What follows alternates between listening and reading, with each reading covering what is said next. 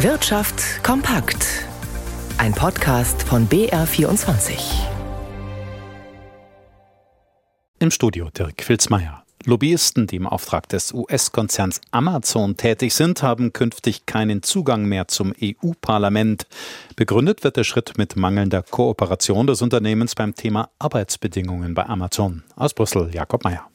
Nach Angaben der lobbykritischen Organisation Corporate Europe Observatory ist es das zweite Mal in der Geschichte des EU-Parlaments, dass Beschäftigten eines Konzerns der Zutritt verwehrt wird. 2007 wurden Mitarbeiterinnen und Mitarbeiter des US-Agrarchemieriesen Monsanto von der Lobbyarbeit im Parlament ausgeschlossen. Jetzt trifft es Amazon. Deren Lobbyisten haben nicht länger Zutritt zu den Parlamentsgebäuden in Brüssel und Straßburg. Ihre Zugangskarten wurden eingezogen. Gewerkschaften und lobbykritische Organisationen werfen dem Unternehmen vor, nicht mit dem EU-Parlament zusammenzuarbeiten, wenn es darum geht, Arbeitsbedingungen an Amazon-Standorten zu überprüfen. Laut Corporate Europe Observatory hat Amazon nicht an Anhörungen dazu teilgenommen. Daraufhin haben Gewerkschaften und zivilgesellschaftliche Organisationen Parlamentspräsidentin Roberta Metsola aufgefordert, Amazon den Zugang zu verweigern. Nach Angaben lobbykritischer Verbände beschäftigt Amazon derzeit 14 Lobbyisten, die beim EU-Parlament akkreditiert sind und hat in den vergangenen zehn Jahren fast 19 Millionen Euro für die Lobbyarbeit bei den EU-Institutionen ausgegeben. Für Handys der Spitzenklasse sind in den vergangenen Jahren die Preise erstaunlich hoch geworden, toppen damit manchen Mittelklasse-Rechner. Ausgestellt wird die neueste Generation dieser Geräte gerade auf dem Mobile World Congress in Barcelona, die größte europäische Telekommunikationsmesse. Dass Handys immer teurer geworden sind, aber auch der Trend zu mehr Umweltschutz hat dazu geführt, dass Nutzer ein zunehmendes Interesse an gebrauchten Smartphones haben. Aus Barcelona Christian Sachsinger.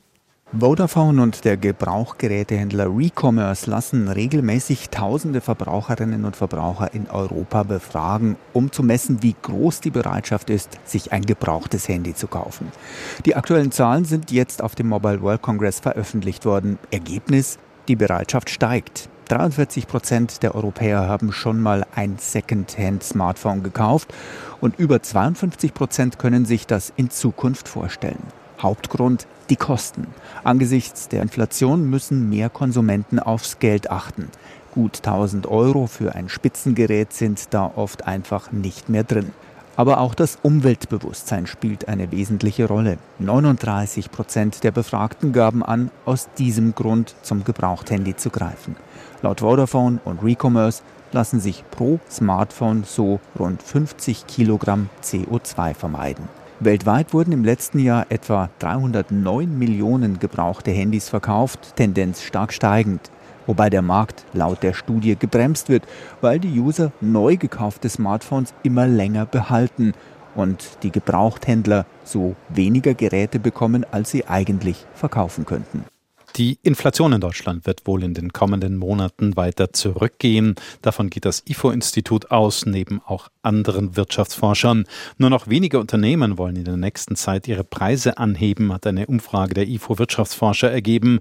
Vor allem in den konsumnahen Branchen sanken demnach die Preiserwartungen, wie es heißt. Streik bei der Lufthansa. Das ist eine Schlagzeile, die wir zuletzt häufiger gehört haben. Stefan Liener in unserem Börsenstudio. Und ein Ende der Arbeitskämpfe scheint momentan nicht absehbar. Ja, und es ist auch für den Laien gar nicht so einfach, da den Überblick zu behalten. Beispiel Seit heute sind Mitarbeiter bei der Lufthansa Technik am Boden zum Streik aufgerufen von der Gewerkschaft Verdi. Das ist ein Warnstreik, aber laut Verdi sollen dadurch keine Flüge ausfallen. Das kann sich aber in der nächsten Woche schon ändern, denn die Flugbegleitergewerkschaft UFO hat die Belegschaft bei der Lufthansa Cityline, das ist die Regionalflugtochter, zu einer Urabstimmung aufgerufen. Die läuft bis zum Mittwoch kommender Woche, ebenso wie die ebenfalls von UFO ausgerufene Urabstimmung für die Flugbegleiterinnen und Flugbegleiter der Stammmarke Lufthansa.